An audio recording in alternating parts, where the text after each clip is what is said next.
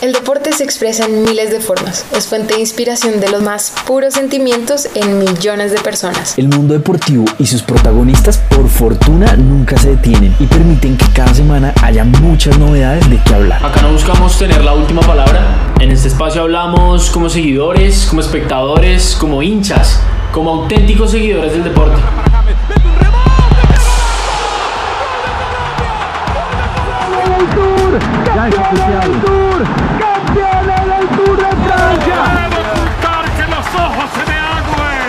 La pasión que despierta es un verdadero lenguaje universal que permite múltiples interpretaciones y diferentes puntos de vista.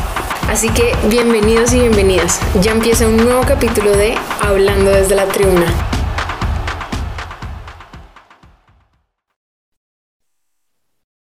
Bueno, a todas, a todos, buenos días, buenas tardes, buenas noches. No sé en qué horas están escuchando este nuevo capítulo de Hablando desde la tribuna, pero les queremos dar la gran bienvenida. Hoy tenemos temas chéveres, interesantes, buenos debates. Vamos a hablar un poco del fútbol local colombiano desde la rama femenina y masculina. Hablaremos de el desempeño de la selección Colombia, lo que fue el viernes y lo que podrá ser este martes. Hablaremos un poco de tenis y cerraremos con deporte más allá del deporte.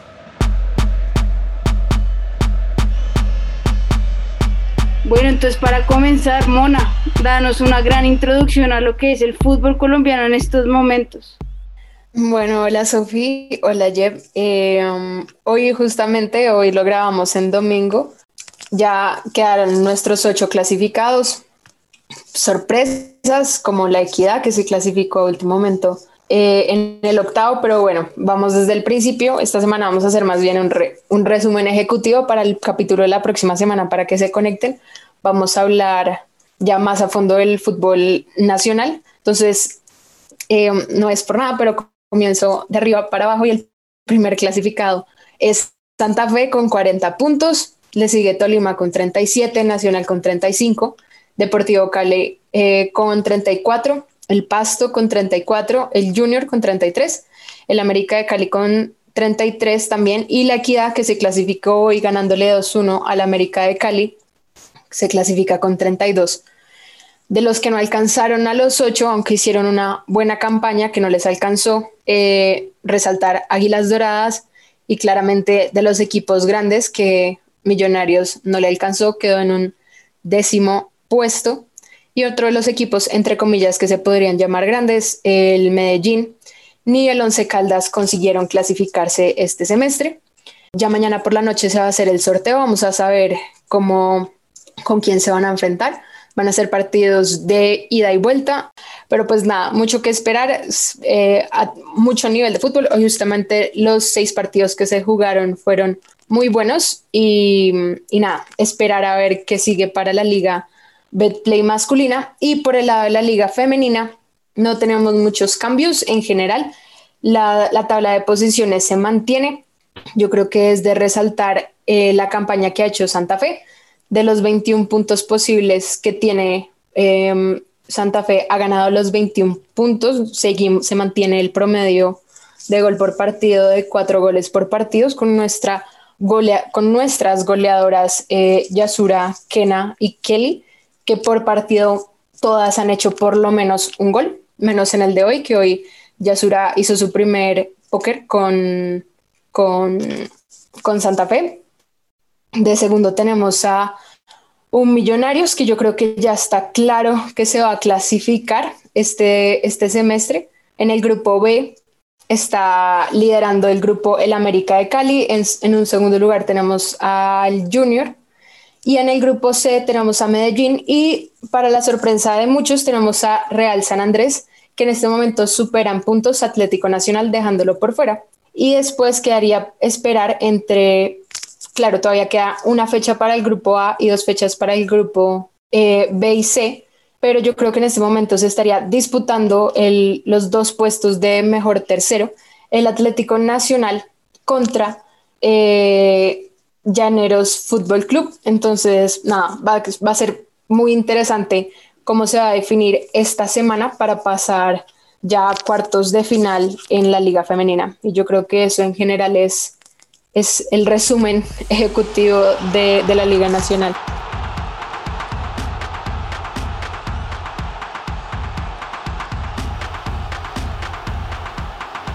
Bueno, entonces empezamos con nuestro invitado del día de hoy. Se llama Sergio Peñuela, es estudiante de comunicación social en la Universidad de La Sabana, es amante del fútbol como todos en este espacio y eh, nos va a acompañar hoy a hablar un poco de lo que fue la selección Colombia y de lo que se viene, sobre todo. Hola Sergio, buenas noches. Hola Nicolás, ¿cómo están? Muchas gracias por la invitación. Para mí es un gusto estar aquí hoy acompañándolos en algo que me apasiona y algo a lo que ojalá en un futuro me vaya a dedicar. Muchas gracias, Sergio. Y, bueno, yo quiero empezar de una. Siento que ese partido nos movió muchísimo, nos puso a pensar muchísimo. Em, y primero, pues nada, quisiera que nos dieras como un panorama general de, de, lo que para ti fue el partido, de las sensaciones iniciales que, que tuviste con ese partido contra Uruguay. Bueno, me pareció primero un partido complicado para la selección cuando veníamos pues emocionados con lo que había demostrado las primeras dos fechas, un partido, un empate pues importante en, en, en Chile, un rival difícil y llegábamos pues emocionados con, este, con esta segunda, tercera fecha de las eliminatorias contra Uruguay. Me parece que quedó demostrado eh, en la primera parte error táctico de, del técnico Carlos Queiroz y quedó demostrado con el cambio a los 30 minutos de Barrios por, por Lucho Díaz. Eh, me pareció de rescatar, pues que se dio cuenta pues a buena hora, no fue un error eh, que lo hizo ya en el segundo tiempo ni nada, pero pues por lo menos lo corrigió a buena hora y, y ya pues debatimos, me imagino que más adelante si era el cambio o no, pero pues sí me pareció que ese cambio quedó demostrado que fue un error táctico de inicio de Carlos Quiros. Sofi, ¿tú, ¿tú qué piensas del partido? ¿Qué viste? ¿Qué sensaciones te dejó? Pues la verdad, ese día amanecí muy orgullosa. Yo creo que llevaba esperando desde el fin de semana pasado ver el partido, me puse la camiseta, la porté con orgullo hasta que terminó el partido y decidí ponerme un saco encima. Siento que el partido me dolió, o sea, en verdad la selección Colombia es mi relación tóxica favorita. Lo emociona uno por momentos, después le da la baja más grande. El partido no vi a James, vi la cancha muy desorganizada, que no entiendo qué le está pasando, los jugadores no entiendo qué estaba pasando, o sea, el punto fue que llegué a anhelar que Cardona entrara en primer tiempo y eso para mí fue mucho decir pero definitivamente no vi jugar a la selección que habíamos visto en los últimos dos partidos y tampoco vi a los jugadores que pues tenía esperanza fueran a mostrar algo y se vio muy marcado en la cancha los errores de los jugadores que están teniendo también en sus equipos europeos. O sea, Mina mostró por qué ahorita el Everton va de picada para abajo pésima defensa, o sea, demostramos que Colombia está en un momento que parece el Barcelona, sin defensa, pero decepción total con el partido. Mona, y yo te quisiera preguntar a ti, porque en el capítulo pasado estábamos hablando de un poco de lo que, de lo, para lo que estaba esta selección, y tú fuiste fiel defensora del proceso y fiel defensora de que a la selección había que darle tiempo y de que lo que hicieran estaba bien te quisiera preguntar si te sigues manteniendo en esa posición y, y, sobre todo después de esta presentación paupérrima, si tienes todavía esa sensación. Pues bueno, yo concuerdo con ustedes en, en dos puntos en que a la selección en ningún momento se le vio cómoda y hubo un error técnico de Queiroz desde el inicio del partido. Pero primero, a mí no me da vergüenza el resultado, yo no me quito la camiseta de la selección cuando perdemos o no apago el televisor cuando la selección eh, pierde 3-0, porque eso no lo hace un hincha y no lo hace alguien que cree firmemente en su equipo, porque uno es hincha en las buenas y en las malas. Y el partido, sí, a la selección no se le encontró cómoda, no se pudieron acomodar y nuestras estrellas no pudieron, entre comillas, brillar y demostrar su fútbol. Yo creo que estaban desordenados y yo creo que la necesidad de Uruguay de salir a ganar era superior a la que nosotros teníamos y, nosotros nos enfrentamos a un Uruguay muy bien armado. Básicamente todo lo que querían le salía y le salía con mucho orden. Sí tenemos problemas en defensa, pero lo, lo que yo considero es un poco hipócrita por parte nuestra hace dos semanas decir que Jerry Mina era lo máximo ídolo en Inglaterra y por, porque claro, voy a admitir, Jerry Mina se equivocó varias veces y su juego no fue el mejor, pero no significa que ahora sin reemplazo alguno lo vamos a sentar, lo vamos a banquear otra vez y esperar a quién sale. Son partidos, no todos los partidos se van a ganar, no todos los partidos se va a ganar 5-0, van a ser espectaculares y apenas vamos a la tercera fecha. Yo creo que muchas cosas pueden pasar y creo en el proceso y creo en la selección. Yo creo que esto también, este 3-0 nos sirve a nosotros como para aterrizarnos un poco, darnos cuenta que somos muy buenos, pero todos los equipos son muy buenos y es importante como ser realista un poco y dejar de, de ser tan especialmente críticos con la selección Colombia y de si no ganamos es que esto es una porquería de equipo, porque no estoy de acuerdo.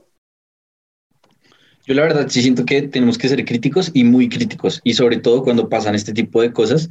Primero, tenemos que empezar por el inicio. El inicio es que Barranquilla a las tres y media tiene que mandarse a recoger, tiene que mandarse a recoger ese horario, porque cuando nosotros empezamos a jugar en, Barranquilla para la eliminatoria del 2014, en ese momento había jugadores como Teófilo, como Magnelli, el mismo Falcao, que es de toda su vida ahí, que en realidad era una ventaja jugar en Barranquilla a las tres y media. En realidad era, se le veía a la selección fresca jugando a las tres y media y, lo que todos anhelábamos era que hiciera mucho sol para que el rival se cansara y pudiéramos tener, eh, digamos, ese escenario ideal para, para enfrentarlo. Pero en este momento a las tres y media de la tarde, cuando se acabó el partido contra Uruguay, la reacción de los uruguayos fue irse caminando camino y los colombianos buscaban en el, o sea, se, se, botaban al piso a buscar aire, bajaban la cabeza a buscar aire, porque es que el colombiano deportista de este momento es, es un jugador europeo, es un jugador que está acostumbrado a otros climas, a otras alturas, que, que, no está bien que sigamos pensando que a las tres y media en Barranquilla es nuestro horario porque nos va a convenir. Además, que a las tres y media es para poner a, digamos, a correr al rival, para que el rival se canse. Pero Uruguay, yo creo que jugó el partido ideal.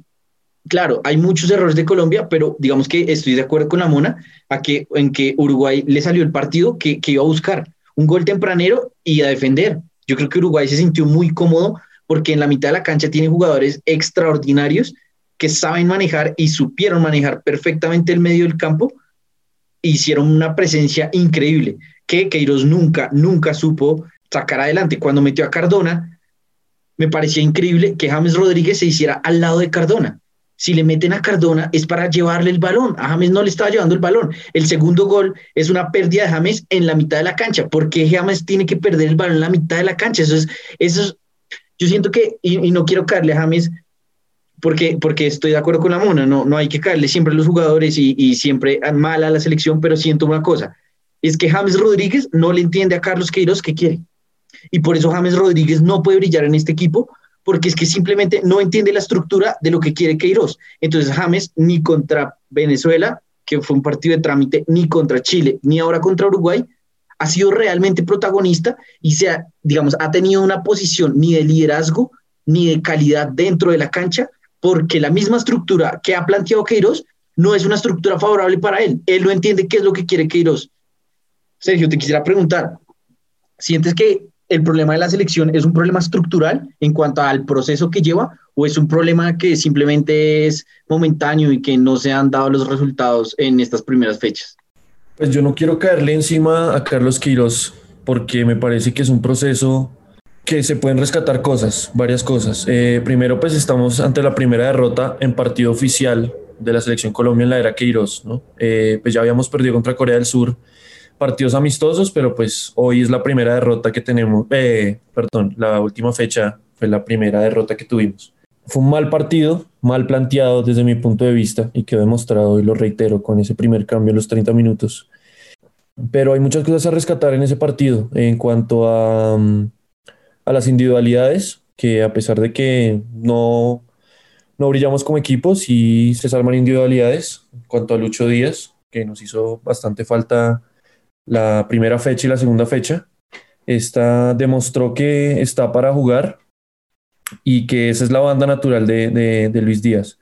En cuanto a lo que dices de James, eh, Nico, pues sí, estoy de acuerdo, porque James no tiene por qué bajar a buscar porque a la bola, porque él no es ese jugador que, y él por eso es que no brilla con, con la selección, porque para eso están los volantes, Lerma y Mateo Uribe, que son los que le tienen que dar el balón a él, y él juega bien de la mitad de cancha para arriba, ni siquiera, del área para atrás en los tres cuartos de cancha finales del, del área, y por eso con el Everton brilla, aún así jugando en un 4-2-3-1, donde él debería ser el, el, el 10 detrás del 9, y no juega ahí, igual brilla en el Everton.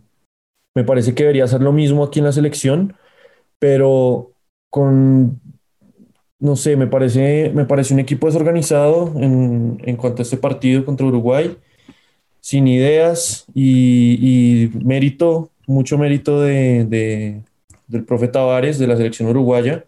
Entendieron perfectamente el partido desde el minuto cero, presionando, no dejando crear a James en ningún momento y pues ahí de, deriva el segundo gol, la presión, James no entrega bien el balón y la presión pues cometen el penalti. Entonces, me parece que no es de crucificar a la selección y mucho menos a Carlos Quirós, porque lo bueno es que estamos hasta ahora iniciando las eliminatorias. Queda el partido del martes, que es un reto importante. Los partidos que se pierden en casa y los puntos que se pierden en casa, hay que recuperarlos de visitantes eh, y tenemos que mejorar. Lo que dice mm, María Andrea eh, es cierto. Tenemos que, tenemos que seguir cabeza adelante y, y buscar los puntos en Ecuador, demostrar. Y es bueno que nos haya pasado esto para poder corregirlo para el futuro. Yo les pregunto, bueno, no estoy crucificando a la selección porque estoy segura que ya me lavaron la camiseta para ponérmela el martes y oigan, si pudiera duermo con ella. Pero sí, hay que darles duro porque nosotros como hinchas también tenemos que saber que no les podemos aplaudir cualquier mediocridad y cualquier pendejadita que hacen. Mi pregunta va a si Colombia no puede tener la mentalidad y no se pueden organizar después de un primer gol muy tempranero, ¿qué podemos esperar en futuros partidos? O sea, si Colombia no puede entrar al camerino y salir siendo su mejor versión, ¿qué podemos esperar para el partido del martes después de esta pérdida? Y de esta pérdida en casa, que pues si viene a ser, o sea, perder en casa, yo siento que es de las cosas más duras que se puede tener. Y pues hay muchos factores ahorita que van a jugar. ¿Ustedes qué piensan? Sofi, yo creo que es un tema más, de, más que de mentalidad. A mí lo que me preocupa es que a la selección se le ve muy plana. Es una selección que no produce juego. O sea, en el partido, y, si quieres vete más atrás, no solo el partido contra Uruguay, en el partido contra Chile, los goles vienen, el primero es un robo de Estefan Medina en la mitad de la cancha y queda Chile mal parado y él mismo la centra y cabecea Lerma. Y el segundo es uno ya al minuto 90 buscando lo que sea, le pega Mojica mal y Falcao la desvía y gol. Pero no, nosotros no tenemos un equipo que produzca juego. Nosotros no tenemos un equipo que produzca eh, oportunidades de juego reales, oportunidades de gol reales. El, momento de Luis Muriel es fatal. Luis Muriel demostró que no está para ser titular en la selección Colombia. Y lo que más me preocupa es que el primer cambio para Queiroz de Muriel es Morelos, que es un jugador mucho peor que Muriel. Entonces, sale uno que, está en un muy mal momento porque Luis Muriel no está bien en la selección, no, no se le ve cómodo, no, no se siente bien y entra Morelos, que pues, no sé, a mí en lo particular no me parece un jugador para la selección Colombia. Para mí, Duan Vergara, por ejemplo, para no irnos tan lejos y aquí nomás en la liga local, era una opción mucho mejor que Morelos. Así de sencillo. Yo siento que hay jugadores que simplemente son muy buenos en su club, que son goleadores, pero que a la hora de venir a la selección de pronto, pues no son, no son y no está mal, no está mal. Y no es que sea un mal jugador, no es que nada, simplemente hay jugadores que la selección, no quiero decir que les queda grande, pero pues yo creo que la selección es a otro ritmo. Entonces, simplemente a mí lo que me preocupa no, no es la mentalidad, porque yo siento que la selección Colombia mentalmente pues va a competir y tiene la mentalidad europea, porque todos juegan en Europa y, tienen la mentalidad de ganar y tienen la mentalidad de, hacer las cosas bien, pero técnicamente y, y, estructuralmente yo siento que el equipo no ha encontrado sobre todo lo que quiere Queiroz para el equipo. Eso es lo que yo siento que se transmite dentro de la cancha. Por ejemplo, si Wilmar Barrios, que para todos es un jugador clave y es el eje entre la defensa, entre el ataque, es, digamos, la, bisagra en la mitad de la cancha, lo sacan al minuto 30, pues ya da una imagen en el equipo, sino de desesperación, de que algo se hizo mal y de que hay que, hay que reevaluar todo lo que se está haciendo. Y quedan Mateus y Lerma, que ninguno de los dos después, digamos, hace esa labor de Wilmar Barrios. Entonces yo siento que lo, lo preocupante no es la mentalidad, sino en realidad lo preocupante es que la selección no, no, no sé si no ha encontrado o, no ha entendido lo que quiere Carlos Queiroz para ella. Y pues obviamente yo no pido la cabeza a Carlos Queiroz y, y yo también creo que es un proceso y también creo que son partidos muy difíciles. La eliminatoria sudamericana sin duda que es eh, en nivel la mejor del mundo y la más disputada. Entonces yo siento que justamente por eso necesitamos un equipo que produzca juego. En, casa no nos pueden meter tres goles y no nos pueden hacer ver tan mal. A mí más que la preocupación de perder, me preocupa es el cómo perdimos. Se vio un equipo, o sea, yo en la mente no tengo ni una opción clara de gol. Creo que hubo un remate, un remate por ahí que se desvió y ya. En 90 minutos en Barranquilla, yo siento que esa selección no es una selección que esté para pelear un cupo mundial. Lo preocupante me pareció a mí es que tenemos una excelente nómina y siempre debido a eso estamos esperando mucho más de lo que demostramos en el campo. Tenemos excelentes jugadores, creo que nunca hemos tenido una selección tan rica en jugadores en cuanto a posiciones, todo. Y lo que dices es cierto, Juan Vergara es un jugador que tenía que estar en esta convocatoria, darle la oportunidad eh, esta vez, porque ni Muriel ni Alfredo Morelos juegan por la banda y no se sienten cómodos jugando en la selección por la banda. Morelos nunca ha jugado por la banda en Rangers, juega de nueve y las veces que ha entrado no ha demostrado nada. Entonces, no sé, ahí sí de pronto un cuestionamiento a, a Queiroz si en realidad conoce bien a sus jugadores, si, si es que habla con ellos antes del partido y les dice que van a jugar por una posición que no es la suya y ellos se sienten cómodos o simplemente los pone a jugar por esa posición y mirar a ver qué sale, como en tema de improvisación. Y ahora yo les quiero preguntar, porque siento que hay otro tema que del partido del viernes quedó claro y es que Juan Guillermo Cuadrado no puede ser más el lateral derecho de la selección. Siento que ya con el partido contra Chile y lo que pasó contra Uruguay está súper demostrado que si bien en la estructura y en el plantel que tiene la Juventus cabe un Juan Guillermo Cuadrado siendo figura de lateral derecho en la selección Colombia, no está para jugar de lateral derecho. Entonces, les preguntaría, y ya un poco también pensando en el partido que se viene contra Ecuador, para mí Cuadrado sí debería jugar y debería jugar arriba en un 3 eh, con James en el medio y, por Lucho, y con Lucho Díaz por la izquierda y pues él por la derecha. Eh, y atrás, para mí contra Ecuador, el, lateral debería ser eh, Orejuela, no Daniel Muñoz, sino Orejuela. Pero les quisiera preguntar a ustedes qué piensan del tema cuadrado y cómo, cómo lo ven para, para el partido contra Ecuador, Mona.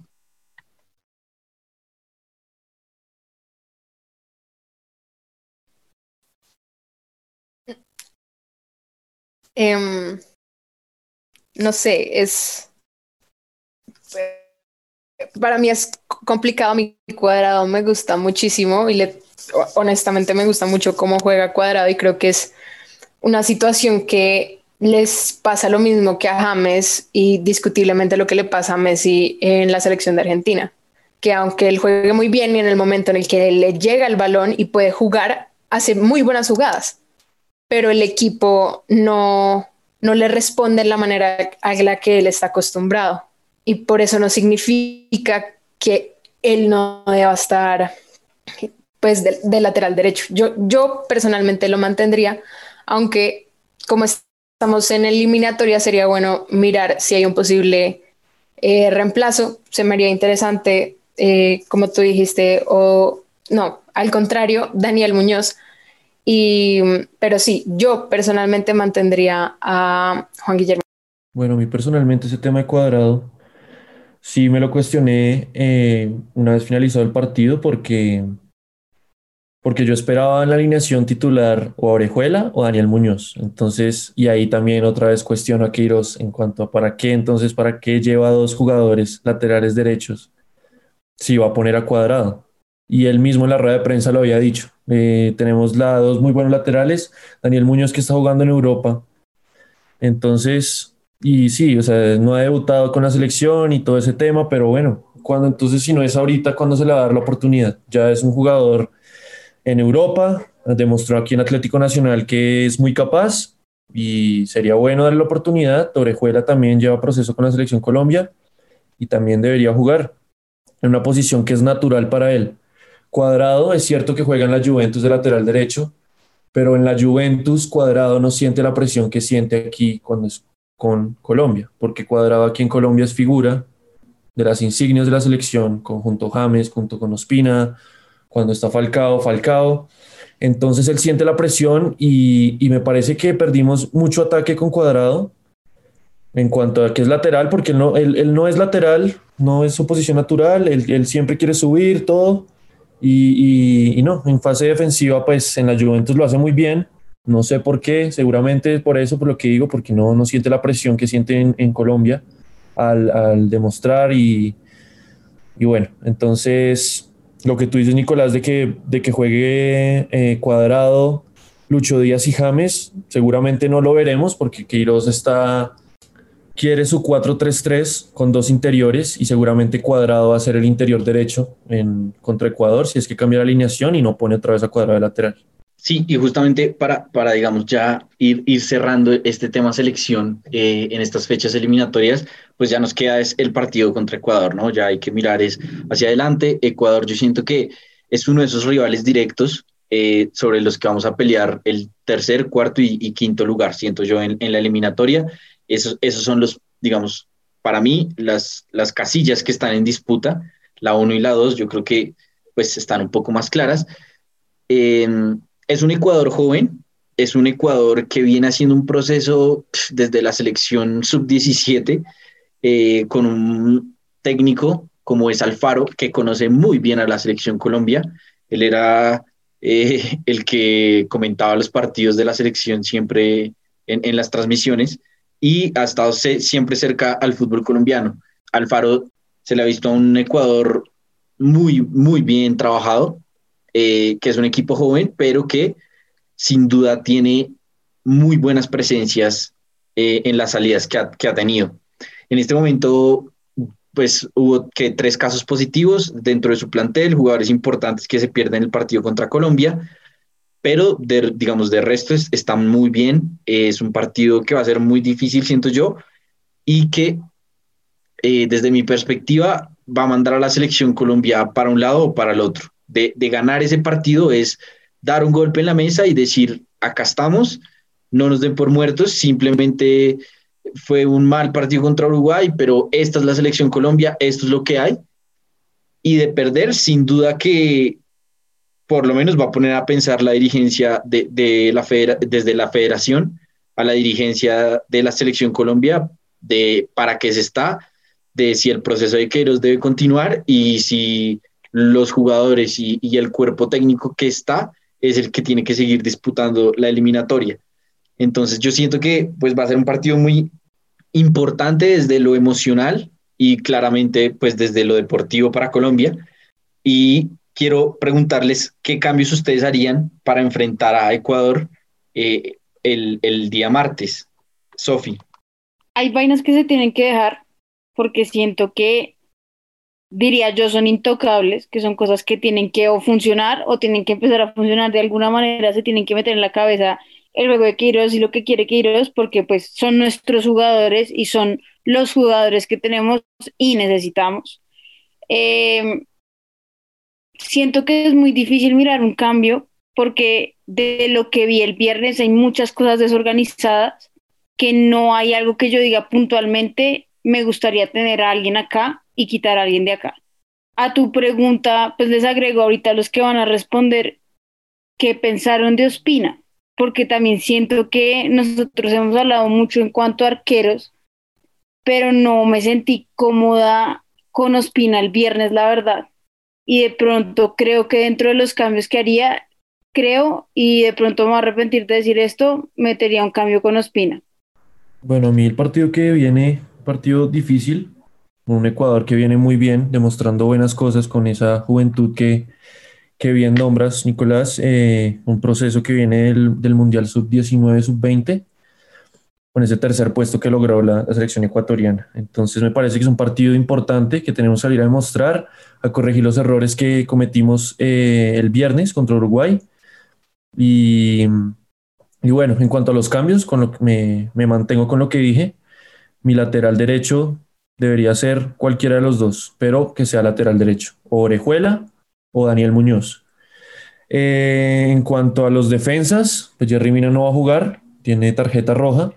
Entonces, pues ahí ya entraría Davison Sánchez, que es el titular indiscutible en, esa, en ese lugar, junto a un Jason Murillo, que deja también todavía muchas dudas, pero confío plenamente en él, de que tiene buen recorrido en Europa y, será capaz de, asumir esa responsabilidad.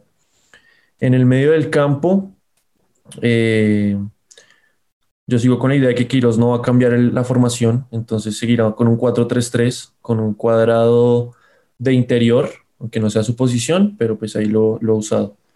Eh, Barrios y Mateus, y arriba James, Duan, y en vez de Muriel, darle la oportunidad a Luis Díaz, que demostró desde que entró, desde el minuto que entró, minuto 30, que está capacitado para ser titular en la selección, en una posición que él conoce perfectamente y que es su posición natural.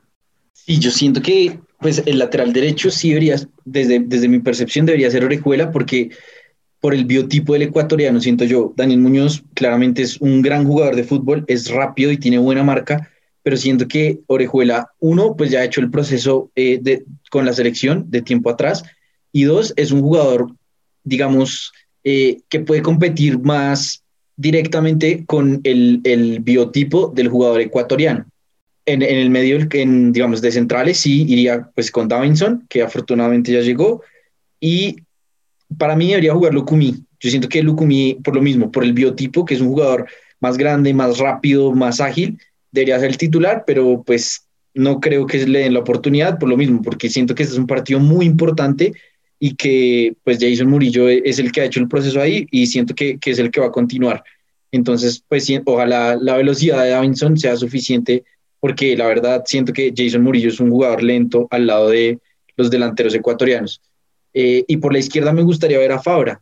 Siento que Fabra es un jugador que ha hecho el proceso bien, ha venido, se, ausentó por lesiones, se ausentó por, por malos momentos y pues se encontró un Johan Mojica que está bien y, y, que pues tiene un gran paso por Europa en este momento, pero a mí en lo personal me gustaría ver a Fabra. Siento que pues a Mojica se le han dado las oportunidades y, pues que sería justo también ver Fabra para qué está. En la mitad, sí, yo pues creo que Queiroz va a mantener el, 3, que es un 3 que no le ha funcionado, que es un 3 que no le da ni marca, ni le da salida hacia adelante. Entonces, pues, ojalá que pueda conseguir, eh, por el bien de la selección, pues salir de, de ese 3, salir de, de, esa estructura que pone que o no le entienden o, simplemente no ha elegido los jugadores que son. Y, pues ojalá sea un Mateus Uribe importante. Creo, yo creo que va a salir con la misma, Lerma, Mateus y, Barrios, por lo mismo, porque creo que necesita mucha marca contra Ecuador y pues Lerma y Barrios le dan eso. Y Mateus un poco más libre. Eh, Mateus que tuvo un muy mal partido contra Uruguay, entonces pues es necesario que simplemente eh, se deje ese partido atrás, se, tomen las enseñanzas y, se apliquen contra Ecuador. Y adelante, un James, que necesitamos que en este momento sea más líder que nunca, sea más James que nunca, y que por el bien de la selección pueda encontrar su fútbol, pueda encontrar su lugar en la cancha, que yo siento lo que ha perdido en la selección, y pueda ser importante en este partido. Así que vamos a esperar qué pasa. Eh, Sergio, te queremos agradecer por este momento, por este espacio, por, tus opiniones. Estás siempre muy bienvenido. Y pues nada, si te animas de pronto a dar un marcador o lo que crees que va a ser el partido contra Ecuador. Es un placer estar aquí acompañándolos y dando mi, mi punto de opinión.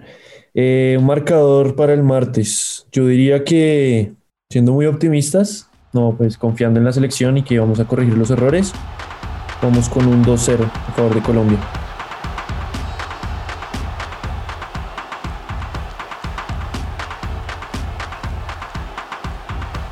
Bueno, para continuar y ya cerrando un poco el tema de la selección, que esperamos tendremos más resultados y, bueno, mucho más positivos para nuestro próximo capítulo. Ahora vamos a entrar a hablar del el tema favorito de la Mona, que definitivamente es el tenis. Mona, cuéntanos qué está pasando en este momento, cuéntanos del torneo. Sí, eh, ya tenis estamos cerrando el circuito este año. Normalmente lo que queda son las finales de la WTA y de la ATP.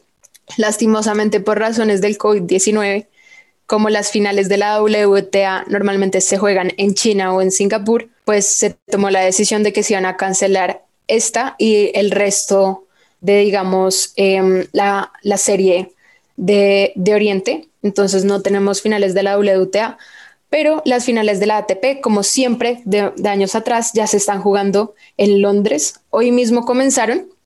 Em, los clasificados, como ustedes saben, son los mejores ocho en el ranking. Entonces tenemos a, eh, Novak Djokovic, Rafael Nadal, Andy Rublev, Stefanos Tsitsipas, Dominic Thiem, eh, Schwartzman, Daniel Medvedev y Alexander Zverev.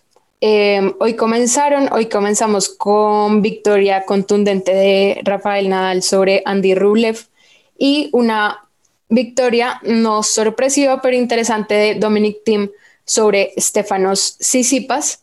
Em, para la sorpresa de muchos, bueno, no creo, em, las finales de la ATP normalmente no se lo llevan las grandes estrellas, digamos que desde el triunfo de Novak Djokovic en 2015 no se lo lleva este título a alguno de los grandes tres, sino que ha sido la tercera siembra en el ranking. Eh, entonces, digamos que si seguimos el patrón de 2016, Andy Murray, 17, Dimitrov, 18 Zverev y 19 Sisipas, el que estaría llamado a ganar este año simplemente por patrón sería un Dominic Team que se lleve sus primeras finales de la ATP. Aunque puedes, puede haber sorpresas, podemos tener el primer triunfo en finales de ATP de Rafael Nadal, que está en un excelente año y está en un excelente momento. Mona, yo creo que hemos visto una gran temporada del argentino, ¿no? Del chiquitín Schwarzman me parecería interesante que, que, pues con todo lo que ha pasado este año, ¿no? De pronto pudiera dar una sorpresa, pudiera ser, ser esa, esa carta que tú dices, pues que si no ganan los grandes siempre, podría, pudiera él dar, dar digamos, ese, ese golpe en la mesa y, y sacar el título. Por superficie, por rivales, por modalidad de la competencia, ¿lo es viable o definitivamente crees que el favorito es alguien más? Yo creo que todo depender del resultado de su primer partido, porque lastimosamente le tocó enfrentarse contra Novak Djokovic mañana. La verdad es que a Djokovic también uno de sus fuertes es la superficie dura, entonces esperar a ver qué pasa. Yo creo que si Schwartzman empieza con una excelente, con una excelente presentación ante Novak Djokovic mañana, lo veo muy posible, porque en este momento el cuadro está bastante abierto para permitir un triunfo contra el resto del top 8. Y además, eh, si se llega a encontrar en la final con un Rafael Nadal, recordemos que si no es sobre polvo de ladrillo, no tenemos un triunfo asegurado de Nadal. Entonces yo creo que todo depende del comienzo de mañana con Djokovic. Mona, ¿tú crees que el ganador ahorita podría definir qué se nos viene en tenis el próximo año? o pues lo que siempre hemos dicho eh, en tema tenis, que todo es muy de sorpresas. No, la verdad no creo que esto nos defina nada. Les, les vuelvo a decir los últimos campeones. Novak Djokovic, que bueno, es claro, un Andy Murray es claro, pero del 2017 para acá han sido nuevas estrellas que en la semifinal se encuentran con nuevas estrellas que es un Grigor Dimitrov, un Alexander Zverev y un Stefano Tsitsipas, que ya hace tres, cuatro años nos vienen prometiendo esa nueva generación que hasta el momento no ha llegado. Y la materialización más cercana, que a comparación de estos jóvenes, ya es entre comillas un veterano, es Dominic Thiem. Entonces yo creo que el triunfo de acá no nos define nada y siempre tenemos que estar pendientes de Novak Djokovic, Rafael Nadal y el inminente regreso del grande eh, Roger Federer. Esperemos que para Australia del 2021. Bueno, y ya para ir cerrando con deporte, más allá del deporte, vamos a hablar de algo que ha marcado el 2020 definitivamente en todos los aspectos posibles, pero en este momento nos vamos a enfocar en el tema del deporte y el COVID, donde un jugador croata que dio positivo para COVID logró jugar los primeros 45 minutos del partido contra Turquía. ¿Ustedes qué piensan de esto?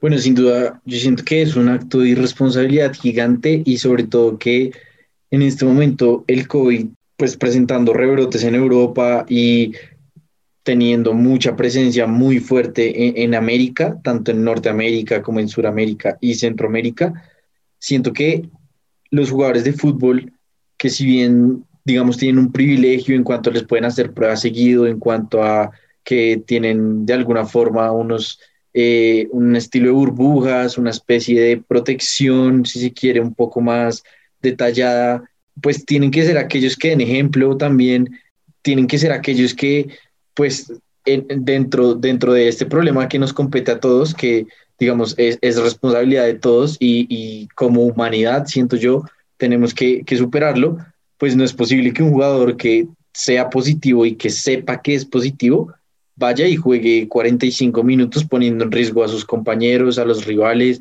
al árbitro y a cuanta persona se le cruce por delante.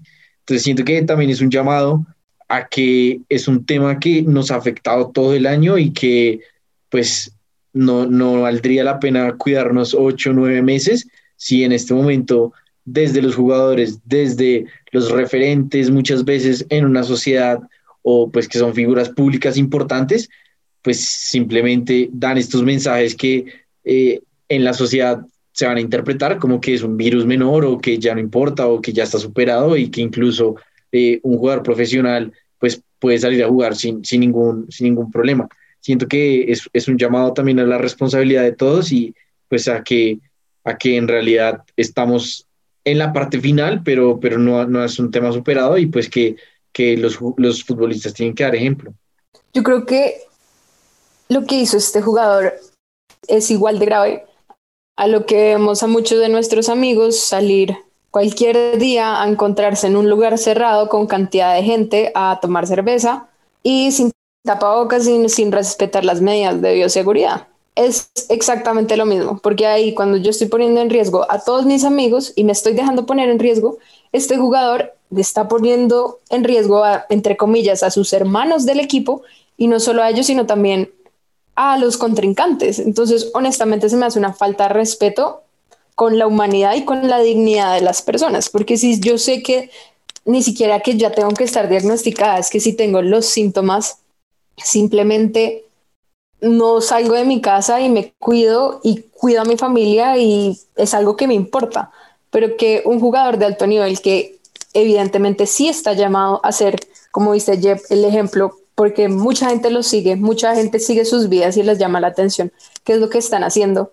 Pues el desorden y yo creo que la falta de juicio que se está viviendo entre la juventud, no solo la juventud, sino todo el mundo, porque seamos honestos, todos están igual de desobedientes con, el, con las medidas de bioseguridad.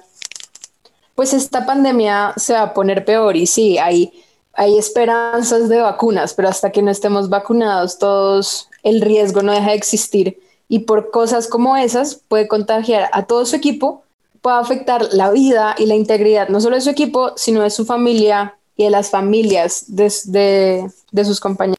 Y de esta manera cerramos este nuevo capítulo de Hablando desde la tribuna, no sin antes agradecerles su compañía, no sin antes agradecerles que estén una vez más acá con nosotros. Les recordamos que este es un espacio abierto, los y las invitamos a que nos escriban, a que opinen, a que vengan acá a hablar con nosotros del tema que les guste, del deporte que sea de su preferencia. Acá tienen las puertas abiertas. Eh, esperamos lo que pase con la selección Colombia. esperamos el sorteo de, del fútbol colombiano, esperamos la resolución del fútbol femenino colombiano. Eh, estaremos atentos de, de lo que pasa en el mundo deportivo y los invitamos a que elijan su silla y sigamos hablando desde la tribuna.